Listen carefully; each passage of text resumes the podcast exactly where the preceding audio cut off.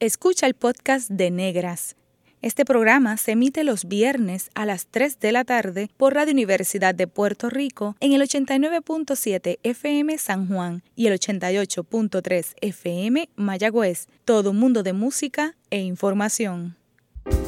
Cadena Radio Universidad de Puerto Rico presenta Negras, producido por Colectivo ILE, un espacio para visibilizar proyectos antirracistas y educar de forma crítica e informada sobre la negritud y la racialización.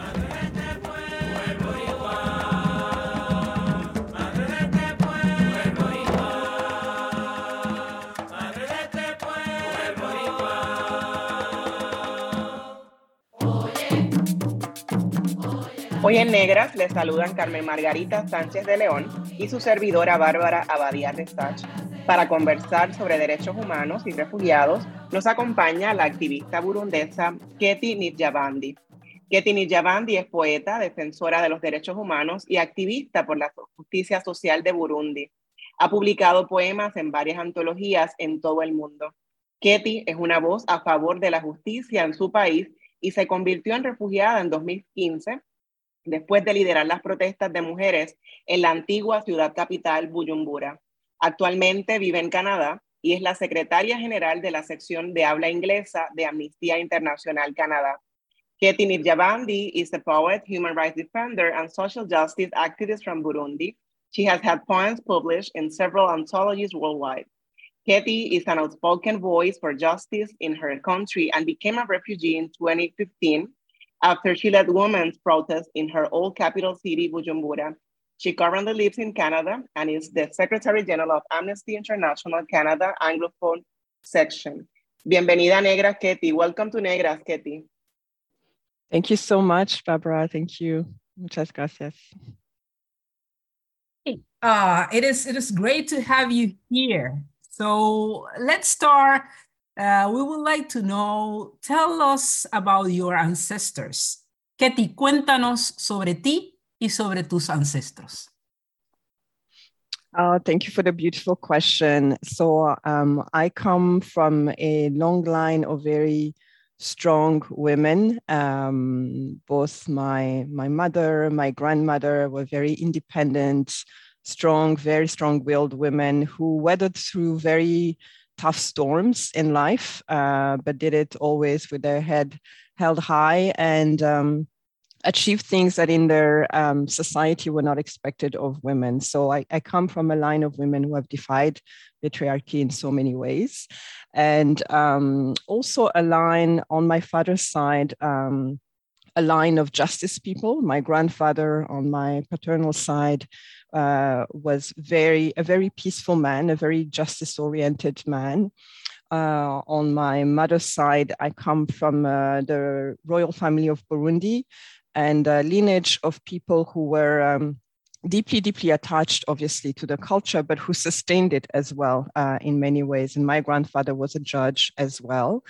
Uh, and more importantly, I think what I often, uh, what I relate to the most is that I come from a line of people who have um, who have fought against colonialism. My great great grandfather, the king at the time, uh, when Burundi was invaded by the Germans in the late 18th century, fought. His, um, he fought a battle with the Germans. And uh, they actually won, and, and well, they, they didn't win per se, but they ended up signing a treaty um, in 1905. And Burundi is one of the rare countries where a treaty was signed. As you know, in many places, uh, colonialism just stepped right in. So, and then later on, my my other great grandfather um, fought against the Belgians as well. And one of my uh, um, great uncles is the hero for independence, our national hero for independence. So I come from that line as well, a line of resistance against uh, oppression, a line that is deeply attached to the land, um, to the history, to the future.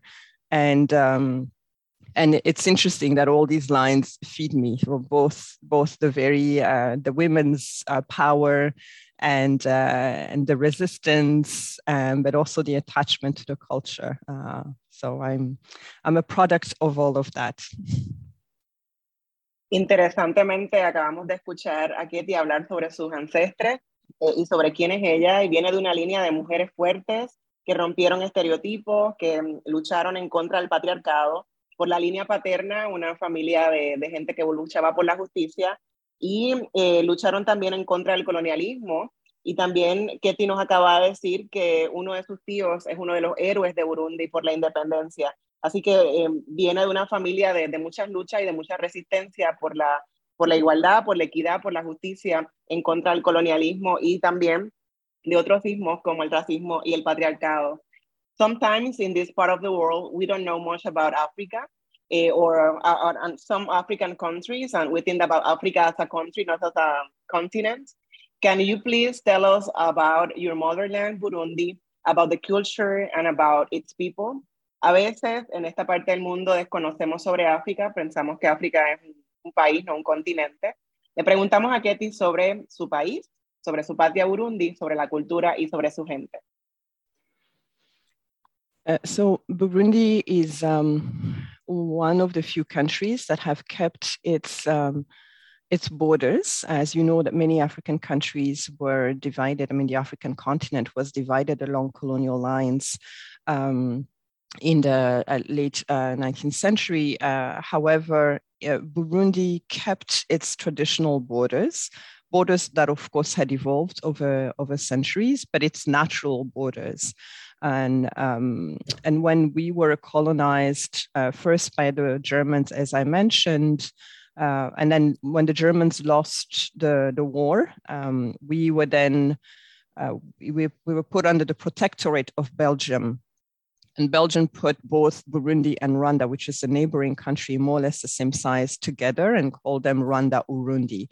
And then at independence, our countries split again and we retained our original um, uh, borders. So I think what that means, why does that, why I mentioned this and why it's important is that um, the culture that we have had for centuries was very much um, sort of remained the same. We were not fractured, we were not mixed with other countries as, as it's been the case in other spaces in Africa. And I think, therefore, the attachment to our national identity has been quite strong. We speak one language, Kirundi. So we have um, four distinct uh, groups, which have been called ethnic groups. You can dispute that because we all speak one language. Uh, we have a national language, Kirundi. We were um, uh, we believed in one God, Imana. Um, uh, you know, this was our traditional belief, and uh, with an intercessor called Kiranga. So we had our own belief system and our own um, religious system as well, which is uh, perhaps why when we were colonized by the Catholics, um, it was easier, I think, for the Catholic Church to leave that alone because it was easy for, to have Iman and then identify with God, with you know, what is known as God in the Catholic Church. So that our traditional beliefs were not disrupted uh, that much in terms of who is the um, uh, in, in, in terms of the, the hierarchy within uh, our religious system. But what was terrible is that all that was identified as ours, we had names for all, uh, you know, for all our um, traditional um, ways of being, and all of that was simply shifted and moved to the Catholic way of being. And so, what ended up being what was traditionally Imana became the Catholic God while keeping um, the same name. And so, there was a blurring of our our identity with the new with the identity brought forward by colonialism. And i think that has been deeply deeply damaging. Uh, but despite that we have a really strong culture um, you know dancing a culture of poetry very very rich poetry. Um, a culture of rearing, um, a, cattle rearing culture, and therefore reciting poetry to cows, for instance. This was a traditional way. Uh, songs that are very deep and meaningful. And, um, and, and some of this is unfortunately disappearing slowly uh, today, but um, we keep, uh, I think the strength really remains in our, in our common language. Um, and it's a beautiful country. It's a small really small 28,000 kilometers, uh, square kilometers, very small, very hilly, uh, mountainous, very green uh, throughout, uh, except the capital city, Bujumbura, which is just by the, the lake and has very warm temperatures. But um, the rest is a very, very, very green country and uh, beautiful one. Thank you, Katy. And, eh, Katy nos contaba de la belleza de, de, Burundi y, nos ha colocado ya eh, esos elementos que distinguen eh, realmente a Burundi de otros países del continente africano. Sobre todo marcó que eh, Burundi logró eh, eh, por buen tiempo mantener sus, fronteras originales. Entonces es una cultura muy ancestral. posteriormente, durante los procesos de guerra y el cambio em, em, de dominio colonial, se funde con, con, Ruanda, pero tan pronto vienen los procesos de independencia, eh, eh, quedan, quedan inmediatamente separados. Y, por esa cultura tan fuerte y por todas esas circunstancias históricas, Burundi logró mantener esa, esa identidad muy sólida y muy fuerte. Quizás una de las cosas que cambió fue eh, el, el, el imponer otros nombres más vinculados al catolicismo, a procesos ya muy tradicionales de Burundi. Eh, es una cultura de poesía, es una, una cultura de poetas, como quizás Puerto Rico es una cultura de músicos. Eh, you, you have already talked us a little bit about what distinguishes Burundi from the neighboring countries. But also, can you tell us a little bit, a little a little bit more about national dish, national music, about poetry that you have started to talk about? What do you could tell us about that? Yes, and I think I was talking more about the um, bit of the traditional Burundi. So, what the Burundi of today, um, although I have not been for a few years, but is um, is it, I think one of the things that distinguishes the Burundian culture from from what I think is often thought of as African culture is um, that it's quite a reserved, we're quite a reserved people in terms of expression. Uh, that's quite true for many East Africans compared to West Africans. We're much more um, uh, reserved, a little bit more introverted than what than our um, West African brothers and sisters. And especially, I think, that given that we are a mountainous country, um, I find that people who live in the mountains also tend to keep a little bit more to themselves than those who live in a very warm climate or by the sea. So it's a different, it's a different vibe. Um, but now with modernization, with travel, especially in Bujumbura, which is by the capital by the lake, uh, it very it resembles a very uh, African capital. Um, our food we're very we're bean people beans people. We love beans. I think every burundian and every day will have beans. So, so that's very close to the caribbean very much.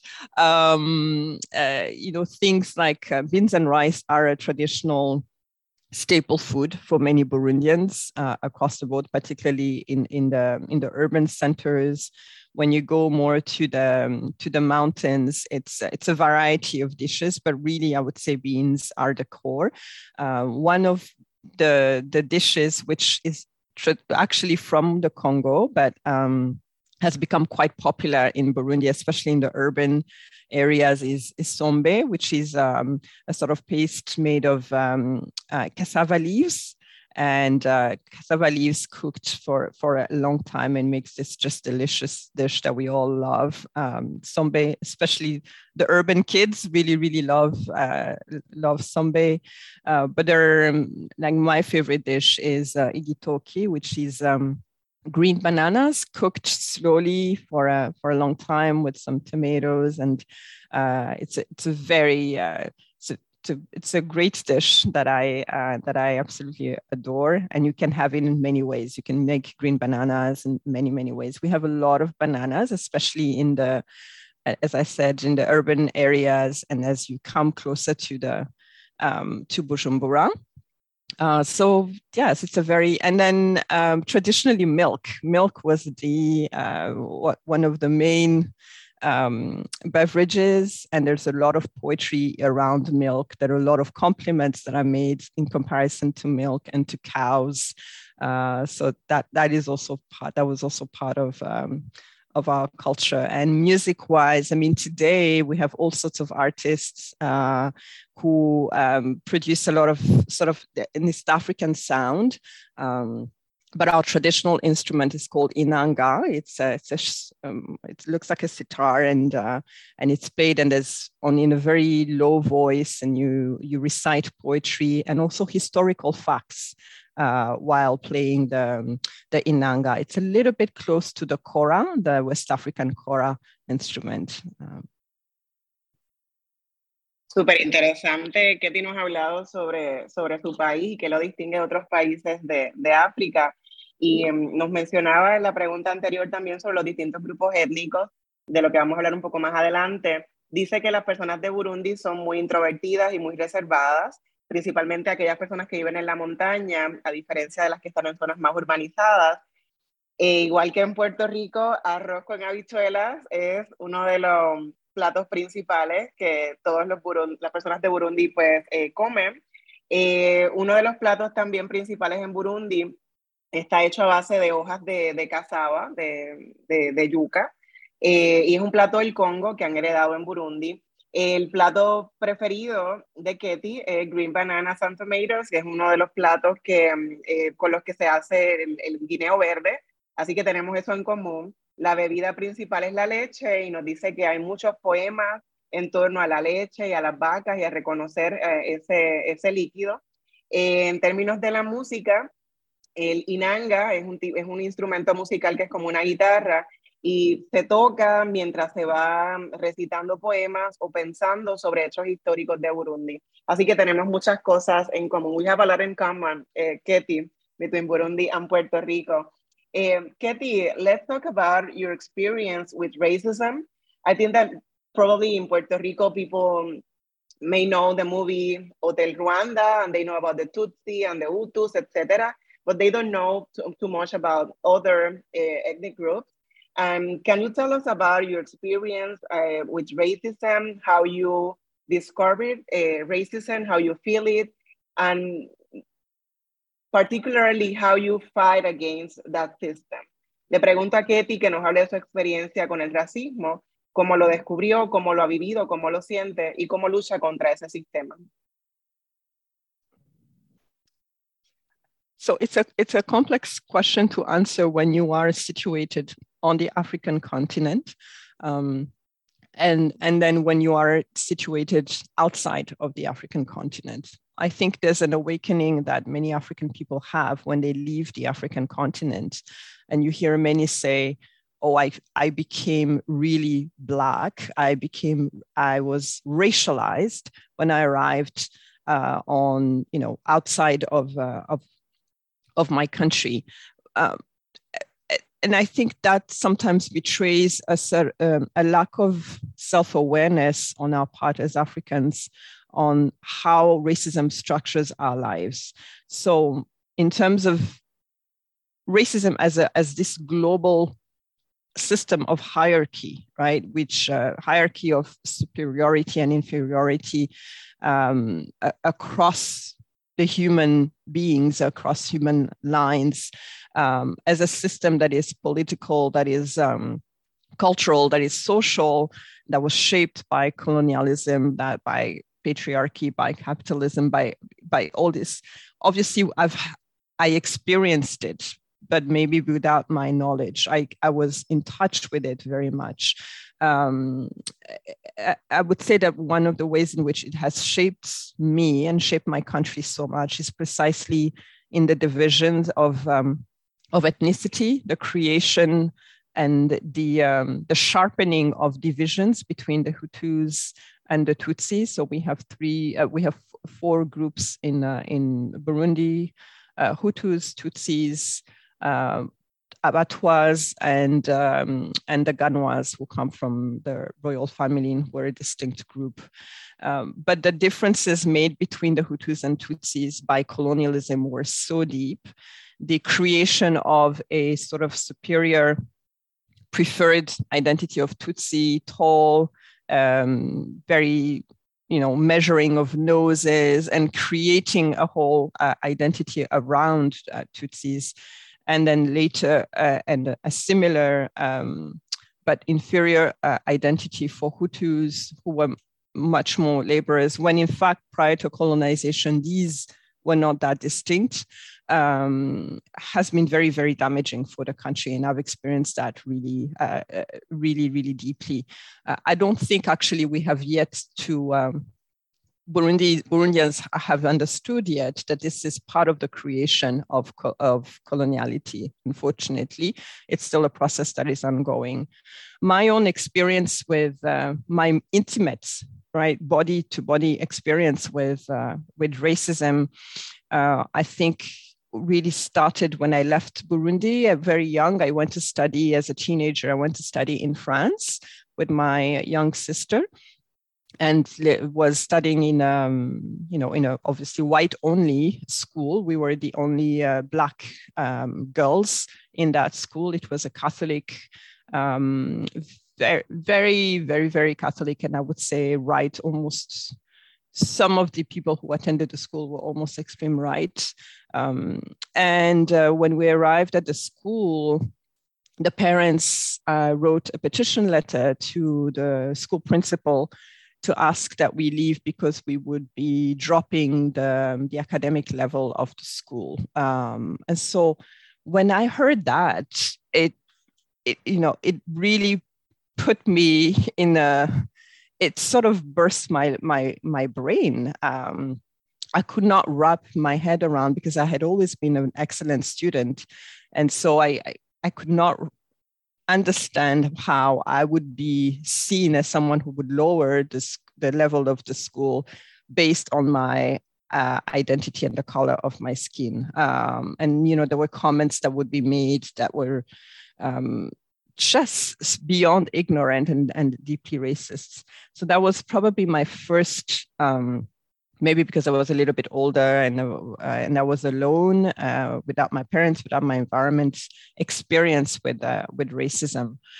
And how I fight it, I think I fight it with lucidity, understanding that I can fight it personally, but um, racism is systemic, is endemic, and therefore um, my personal fight will not end racism, but it's rather uh, our collective um, you know ownership our collective agency uh, that will that pushes back against um, racism i think one of the first ways that i refuse racism is i refuse for it to, de- to define me uh, and I, I, I, fight constantly to be uh, to define myself and who I am.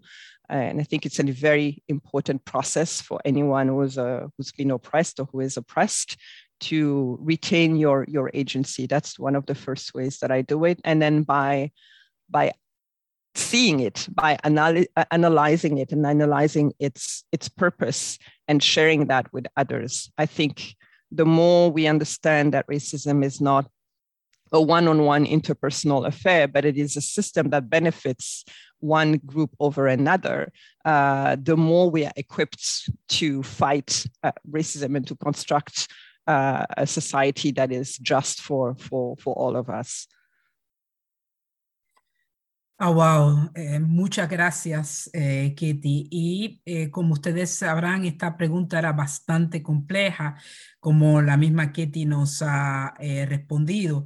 Eh, es, era, es compleja porque ella, ella plantea que eh, el racismo y su lastre o su vinculación con el colonialismo eh, eh, eh, tiene, tiene distintos elementos desde las personas que viven en, en, África, particularmente porque el proceso de la colonización marcó, profundizó en las diferencias étnicas de los grupos, en particular de Burundi, Hutsi, Tutsi, Abantuara Eh, esa, esa división fue muy marcada y eso hizo mucho daño. Y desafortunadamente, eh, todavía eh, Burundi está en un proceso de recuperación de, de esas divisiones creadas por el sistema racista colonial eh, que eh, eh, están todavía tratando de entender. Todavía no hay una, un elemento de profundización, pero también Ketty nos comparte que esa experiencia de haber salido de Burundi por primera vez a estudiar en Francia fue dolorosa, porque allí es donde se encuentra con todo un proceso de incluso verse como una mujer negra. Eh, em, así que eh, se redescubre o se descubre negra realmente en ese proceso de estar fuera de su país. Eh, aquí es muy similar a lo que nos dice varios teóricos de que realmente el, el, concepto negro se hace, es un proceso sistémico y Ketty nos dice que para luchar contra ese racismo no solamente el elemento personal, es colectivo. Tiene que ser colectivo, una lucha colectiva, porque esto es un problema sistémico y endémico. Eh, yo voy a ir a, rápidamente, Bárbara, si te parece, a, una pregunta más y eh, cerramos. Uh, um, let's uh, have the last question of this section, um, Katie. So I will I would like to know. You have talked us about uh, uh, how uh, Burundi was created as as as a nation, uh, and about the geopolitical situation in Burundi. But now, if, if you, I would like to direct the conversation about women, and and you were women and human rights activists uh, during 2015 crisis in Burundi. And uh, we would like to know about what has been the role of women in the transformation process in Burundi. Tú fuiste activista de las mujeres y los derechos humanos durante esa crisis que vivió Burundi en el 2015. ¿Cuál ha sido el papel de la mujer en los procesos de transformación de Burundi? Well, the role of women has been essential because the transformation of Burundi has been born by, has been carried by women. It, it's happened through women's bodies, through women's experiences. The genocides that we've been through have been experienced by, by women primarily who lost their husbands, their, their children, um, who had to pick up the pieces and build again. Uh, the process of decolonization, the same, independence, the same, the years of civil war, where men were fighting, women were on the ground doing the day to day life. So, um, in many ways, women have carried the country as it went through its different crises. I think that's really key and, and, and fundamental to understand it's a very patriarchal society. So for um, so traditionally, women were not never supposed to express themselves publicly, to speak in public. You're always spoken for. Um, there's a very traditional um, uh, sp- form of speech which is called ijambo, and ijambo was only reserved for men, which is why um, I felt it was critical in the midst of our crisis in 2015 that women's voice be heard and be um, so it was a double revolution. It was a revolution in the sense of uh, you know the the freedom that we were fighting for at the time. It was a critical historical moment, but it was uh, I think more most of all a revolutionary moment for women in the sense that women took uh, the public space with their voice and asserted their voice publicly, and that was that was a turning point. I think in many ways. Um, for for for women and for the country uh, in, in in various ways. So women have been part of this transformation of Burundi. They've accompanied it, they've carried it, they've lived its consequences, and uh, and they will continue to lead it. I think through uh, to transformation. Wow, impresionante lo que nos cuenta Ketty sobre el rol de las mujeres que han tenido que recoger los pedazos de, de, las muertes causadas por el genocidio negro de sus, de sus compañeros, de sus hijos, Eh, también nos habla de cómo eh, culturalmente hay una forma de hablar solo para los hombres y cómo las mujeres han roto con esos estereotipos y con esas formas culturales de formar esos roles eh, de género y han retomado el espacio público a través de, de la oralidad, de lo que dicen y de sus denuncias. Vamos a hablar más sobre estos roles y sobre el activismo político y antirracista de Ketty en el siguiente segmento. En breve regresamos con Negras y continuaremos dialogando con la activista burundesa Ketty Nijabandi. Sigue en sintonía con Radio Universidad de Puerto Rico.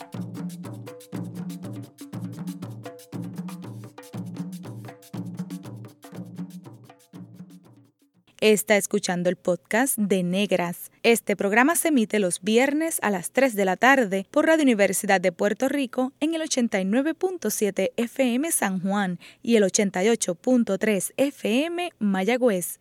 Todo mundo de música e información.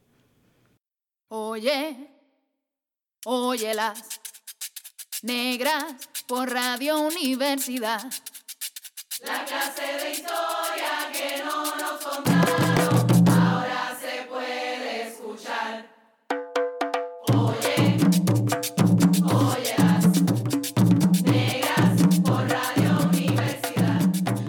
Usted está escuchando Negras, inspiradas en la grandeza de nuestras ancestras. Les saludan hoy Bárbara Abadía Resach y una servidora, Carmen Margarita Sánchez de León.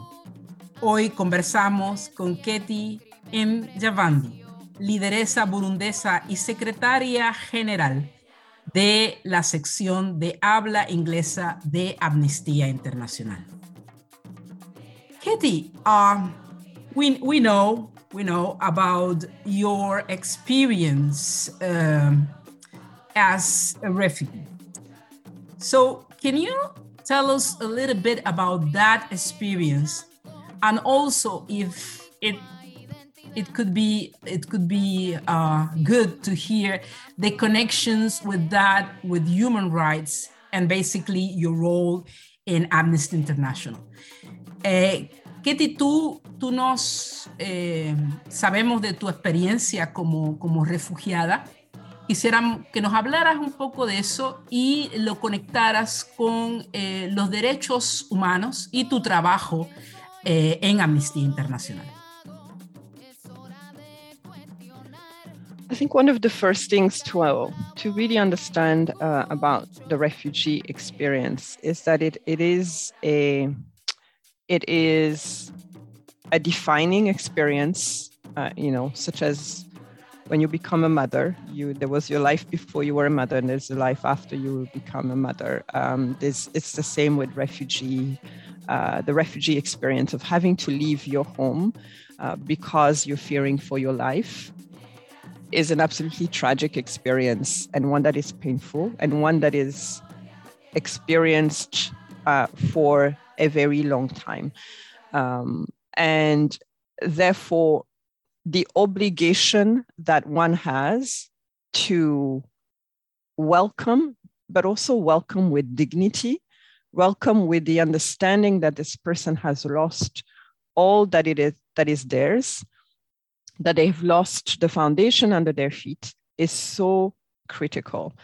Um, my experience leaving my country that I obviously adore, but where it, it's more than the country I adore. It's where I built my life. It's where my friends were. It's where all my references were. It's where my work was. It's where all the things that I cherished and had accumulated over the years were. It's where the photographs of my family are. You know, it's where the grave of my father is, and I cannot access that.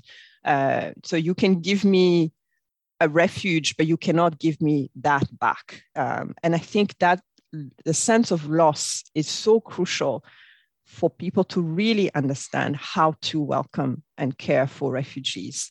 So you, when I arrived in this country where I am today, Canada, um, I arrived with nothing, with just my two two young daughters, uh, and had to build a life all over again.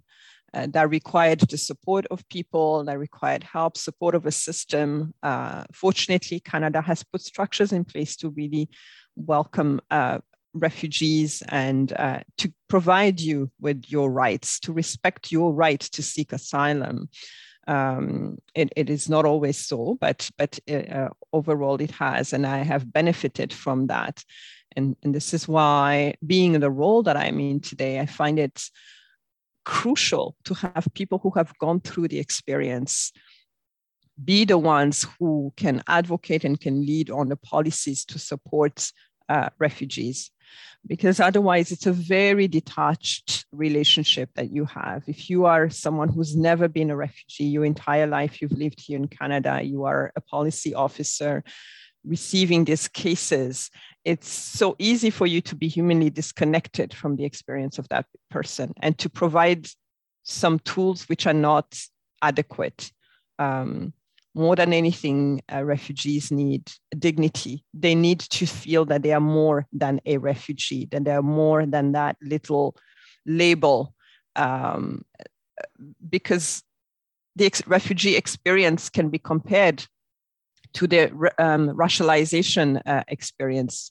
You know, the same way that you're racialized and limited to who to the color of your skin, you can also be limited to this label of refugee and wherever you go you are you are that refugee that label follows you everywhere and i think it's really important to uh, liberate yourself from that uh, accept it uh, if you are a refugee but also redefine uh, redefine that meaning and and allow people to be people so um, in the in the work that I do today here at, at Amnesty International, we are focusing more and more on the social and rights of, um, of refugees uh, beyond the right to asylum. What does their life look like once they are inside the country? What kind of jobs do they get? What kind of opportunities are open to them? Um, how is their well being? How are they? Um, experiencing the society as as refugees that's very important uh, and we're placing more emphasis on that uh, beyond the simple right of asylum it's very sometimes easy for countries to say to think we've given you the right to asylum therefore uh, you know that's that's very generous i think there's more there's much more we need to do all that we can to provide the most human experience possible for people who have left everything behind them. And um, I, it's a it's a it's a reality across Latin America. It's a reality across the Americas.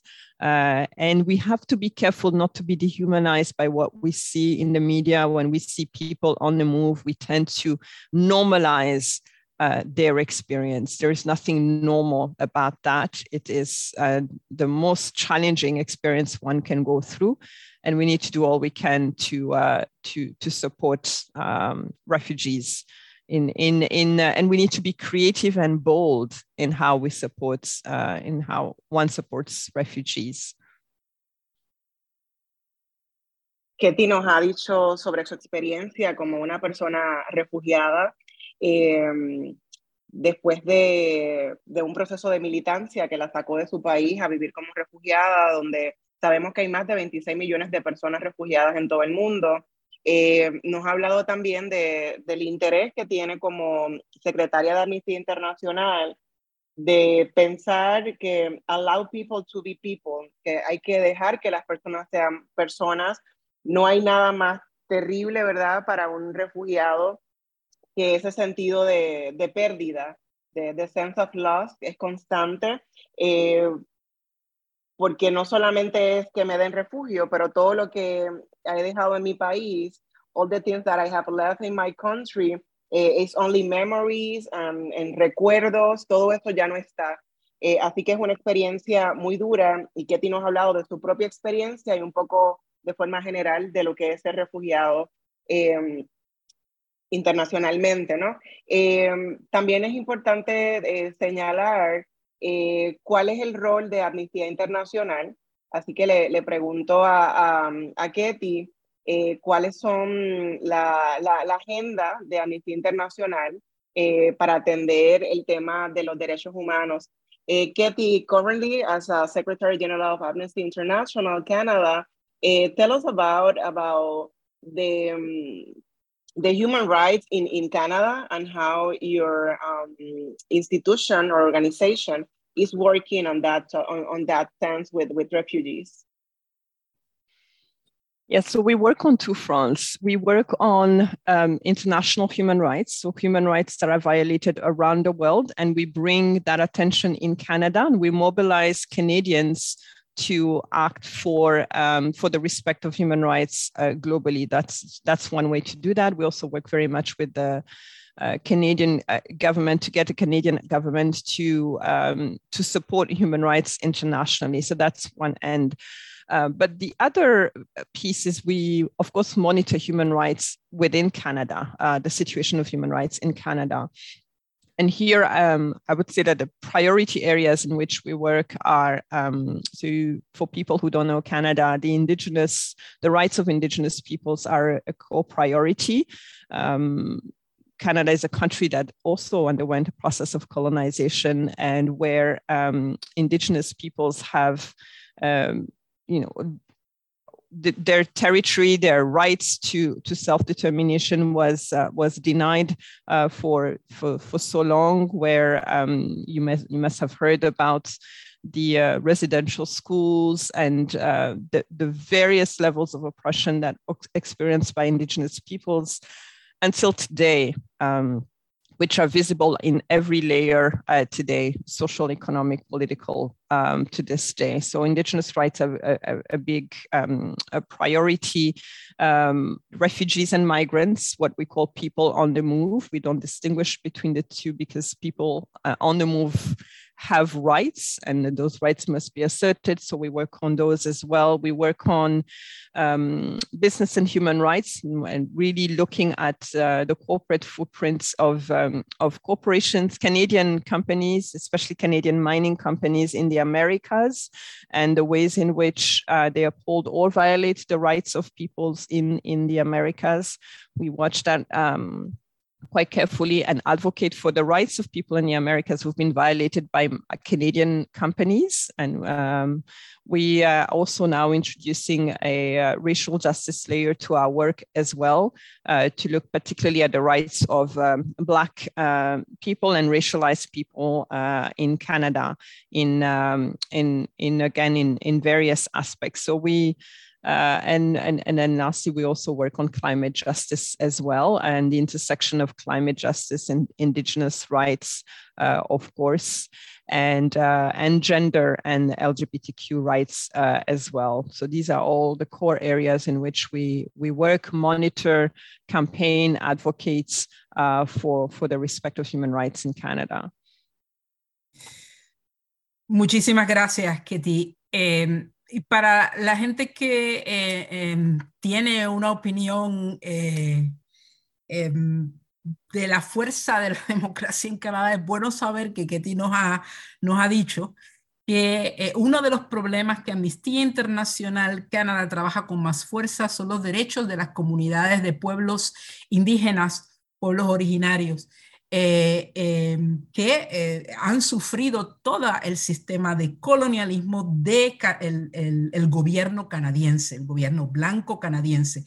Y ustedes tendrán que recordar que en, las noticias recientes salió el tema, por ejemplo, eh, del asesinato sistémico de niños en las escuelas en donde eran forzados este, muchos niños indígenas para desmontarles y sacarles de su eh, cultura. Es bueno que ustedes sepan que esas escuelas estuvieron funcionando hasta 1970. Y eh, em, entonces Amnistía Internacional está pidiendo responsabilidad más sobre eso, eh, más investigaciones. Además, también sigue trabajando en los derechos de las personas en movimiento, porque no hay una distinción entre refugiados y migrantes. Eso es muy importante. Personas en movimiento. Eh, la otra es la responsabilidad de eh, las compañías canadienses, que por cierto, en la tierra que vivo, en México, tienen mi, eh, industria minera que ha hecho mucho daño precisamente a poblaciones originarias. eh, y la justicia racial, que es un tema que están trabajando también arduamente. Hay una gran población de afrocanadienses, muy poco conocido también acá, eh, eh, que están sufriendo racismo en Canadá y los temas de género y las comunidades LGBTI. Well, uh, that's really it's amazing, uh, Katie, all the things that you are doing. And I would like just to uh, continue with something very special from you you are a very special activist because you're a writer, a writer of that, that create poems. And I would like to share with, uh, with our people just a little bit of some of your poetry, okay? A little bit. Uh, este, quiero compartir con ustedes un, un, pedacito de un poema maravilloso de eh, Ketty llamado Recordando a Burundi. Te recuerdo. Una chispa rasgando el cielo azul. Semillas coqueteando con nubes. Hombres confiando en las estrellas. Una canción se sostiene cálida y ceñida en espaldas de ensueño. Mujeres con olor a mantequilla. Un seno hinchado. La Vía Láctea. Rocío apagando los pies astillados.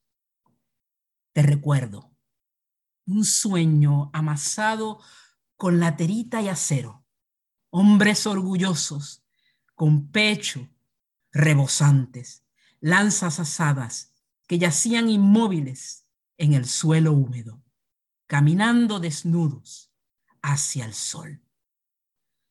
Te recuerdo aún ayer Mañana, por supuesto. Esta mañana. No sé. Thanks. Thanks you, Katie, for the power of poetry. Do you think that poetry can transform lives and society? Muchas gracias, eh, Katie, por este poema y te preguntamos, ¿cuál es el poder transformador de la poesía?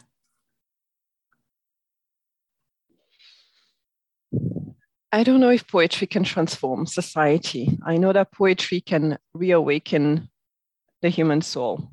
I know that poetry can enable you to remember who you are in that short experience, in that small moment that we just spent when you were reading.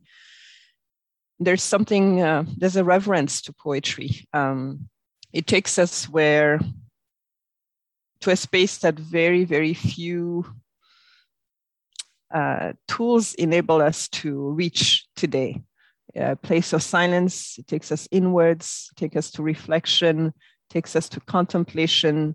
Um, it takes us to all the things that human beings need in order to elevate above their circumstances and be human.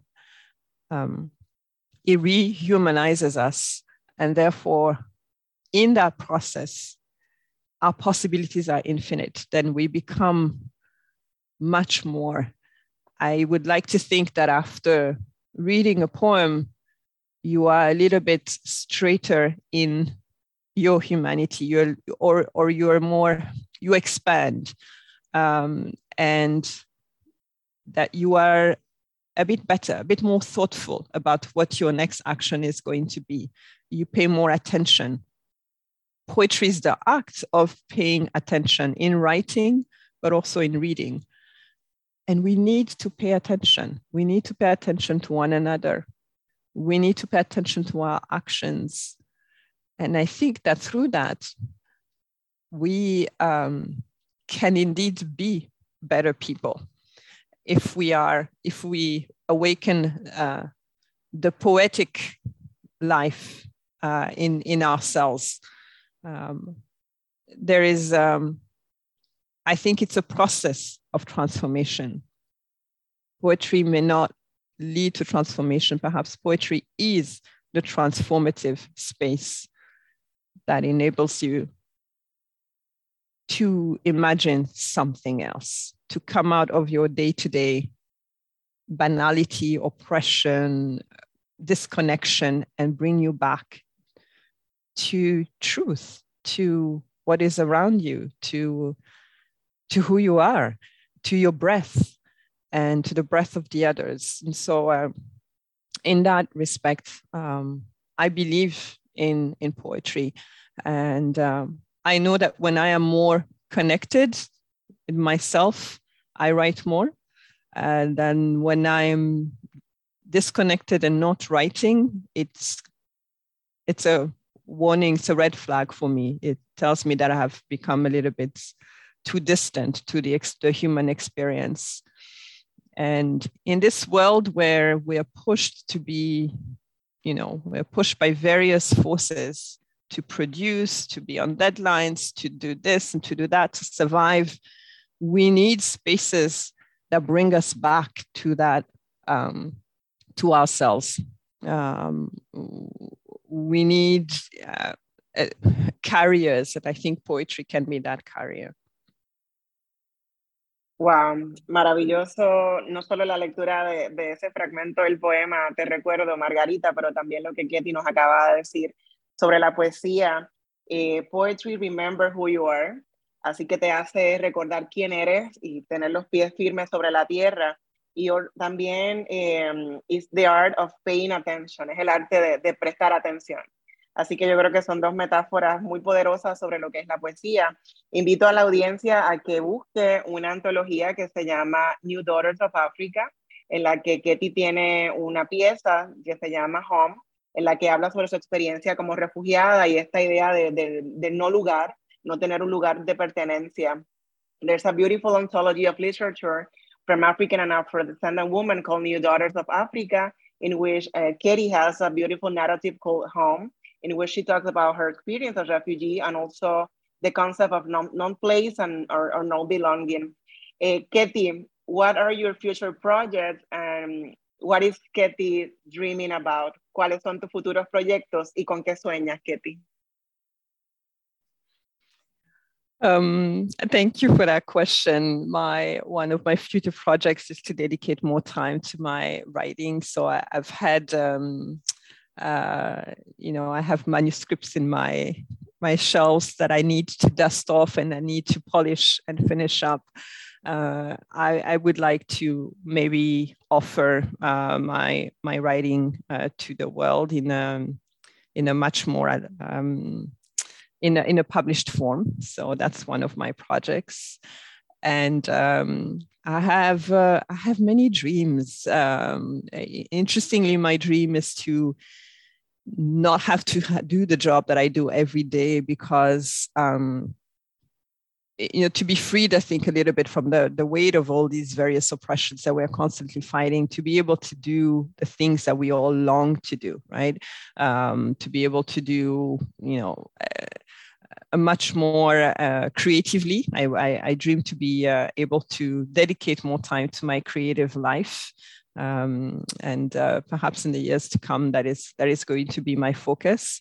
Uh, I also dream of a uh, of a of a, a world and a society, and that's the the dreamer in me, where there's less um, uh, daily um, daily fights uh, for my, especially for my daughters. Uh, as a mother of children who are still young, I dream of uh, um, a society that enables them to simply be as young black girls and to to do what it is that they want to do without having to fight for their own survival on a daily basis. Um, and I, I, dream of contemplation. I think i'm a contemplative at heart uh, and i long that so uh, in my in in my dreams that is absolutely a more contemplative life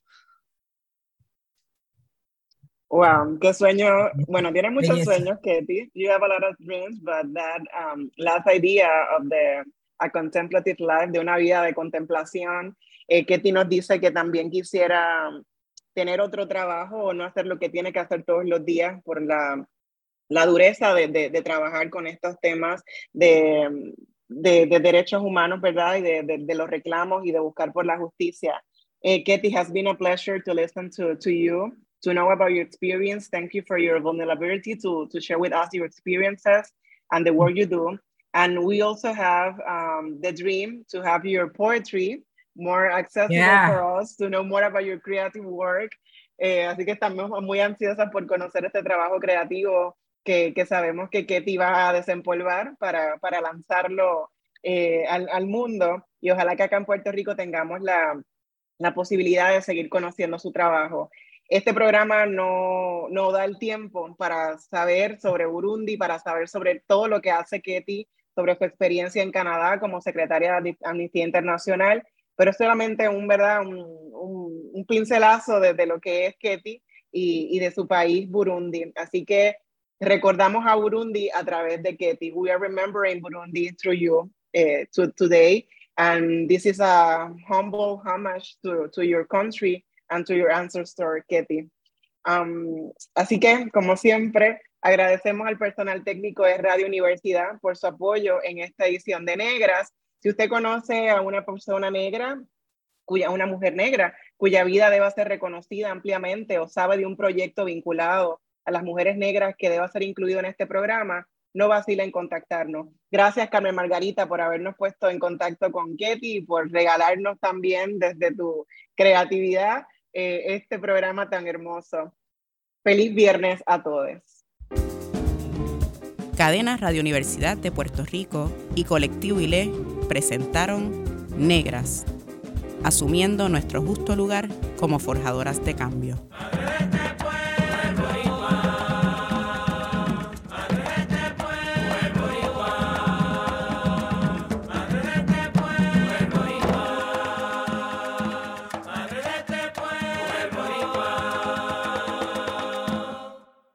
Le invitamos a que nos sintonice los viernes a las 3 de la tarde por Radio Universidad de Puerto Rico en el 89.7 FM San Juan y el 88.3 FM Mayagüez. Todo un mundo de música e información.